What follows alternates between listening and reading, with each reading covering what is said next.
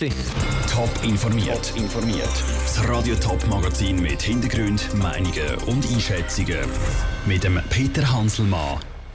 Warum sich im Kanton Zürich mehr Frauen in den Kantonsrat wählen lassen und was für eine Bedeutung das Militär bei der politischen Wirren zu Venezuela hat, das sind zwei von den Themen im Top informiert. Am 24. März wählt der Kanton Zürich den Kantonsrat neu. 180 Kantonsräte sind, die gewählt werden. Und dieses Jahr haben Zürcherinnen und Zürcher so viele Frauen zur Auswahl wie noch nie. 42 Prozent der Kandidierenden sind Frauen. Alle Parteien, von den Grünen, die sogar mehr Frauen als Männer aufstellt, bis zur SVP haben mehr Frauen auf ihren Listen als bei den letzten Wahlen.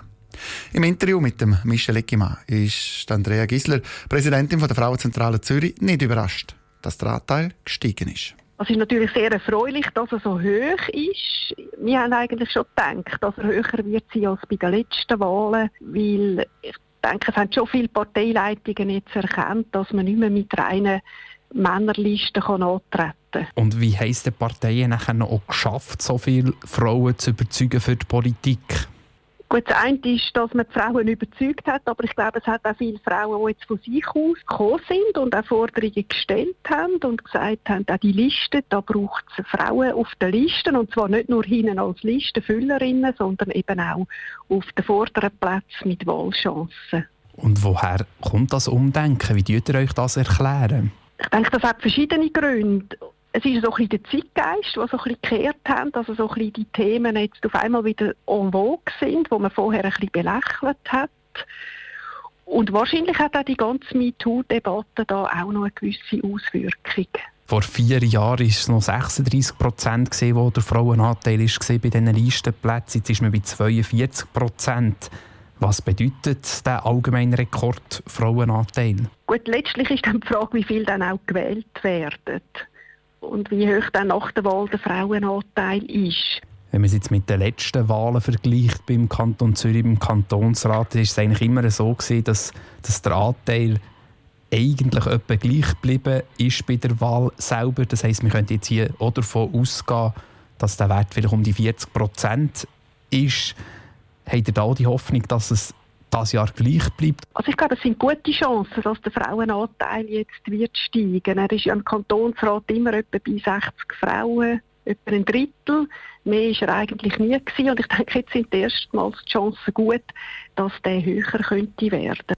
Andrea Gisler von der Frauenzentrale Zürich im Interview mit dem Michel Eckimann. Alle Informationen zu den Kantonsratswahlen und auch zu den Listen, das gibt es auf toponline.ch. Von Zürich auf Venezuela. Eine Rolle WC-Papier kostet Millionen von Bolivares.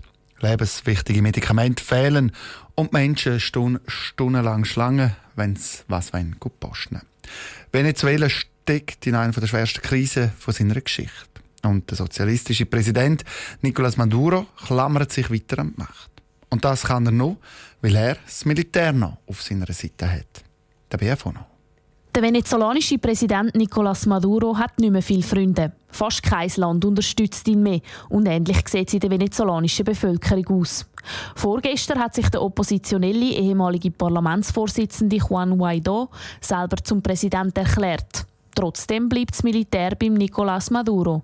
Aus einem einfachen Grund, sagt Yvette Sanchez, Leiterin vom Lateinamerika-Zentrum der Uni St. Gallen. Das Militär ist sehr verstrickt in illegale Machenschaften. Das heißt, sie haben eine ganz wichtige Rolle im Drogenhandel. Sie sind auch korrupt, sie haben auch Menschenrechtsverletzungen auf dem Gewissen. Also die sind gar nicht interessiert an einem Regierungswechsel. Und wer das Militär auf seiner Seite hat, der ist Venezuela klar im Vorteil, sagt Yvette Sanchez. Weil natürlich ein Bürgerkrieg droht und da haben alle, wirklich alle Angst davor, weil es ist ja schon so, so prekär zu überleben in Venezuela und wenn jetzt noch ein Bürgerkrieg dazu kommt, dann wäre es ganz schlimm. Und nur mit dem Militär an seiner Seite hätte Nicolás Maduro im Fall von einem Bürgerkrieg eine Chance, die Macht zu behalten. Dass das Militär in der Politik so eine wichtige Rolle spielt, sei geschichtlich bedingt, sagt Simon Bornschier vom Institut für Politikwissenschaft an der Uni Zürich. Das Militär ist in Lateinamerika traditionell sehr viel stärker in der Politik involviert, als das in Europa und in der alten Demokratie der Fall ist. Normalerweise ist das Militär allerdings eher mit den politischen Rechten assoziiert. Weil aber der ehemalige Präsident Hugo Chavez, der die sozialistische Ära zu Venezuela eingeläutet hat, selber Militär war, ist Venezuelas Militär eben jetzt mit dem Hugo Chavez, seinem Nachfolger, Nicolás Maduro, verbandelt. Aber Experten wissen, dass gerade tiefere Militärkader langsam keine Geduld mehr haben für den Maduro. Ihnen geht es nämlich genauso schlecht wie der normalen Bevölkerung. Darum könnte es zur Spaltung kommen, sagte Simon Bornschier. Ich denke, das Militär als, als Ganzes sich abwendet von Maduro, ist relativ unwahrscheinlich. Und darum wird jedes Szenario, wo ein Teil des Militärs sich abspaltet, sicherlich zu Konflikt führen und womöglich zu sehr gewalttätigen Konflikten. Die Unruhe in Venezuela dürfte also noch länger weitergehen. Dass der Nicolás Maduro tatsächlich von sich aus würde die Macht abgeben halten beide Experten für unwahrscheinlich. Würde sich das Militär als Gesamtes von ihm abwenden, dann wäre am Nicolás Maduro seine Zeit als Präsident aber definitiv vorbei.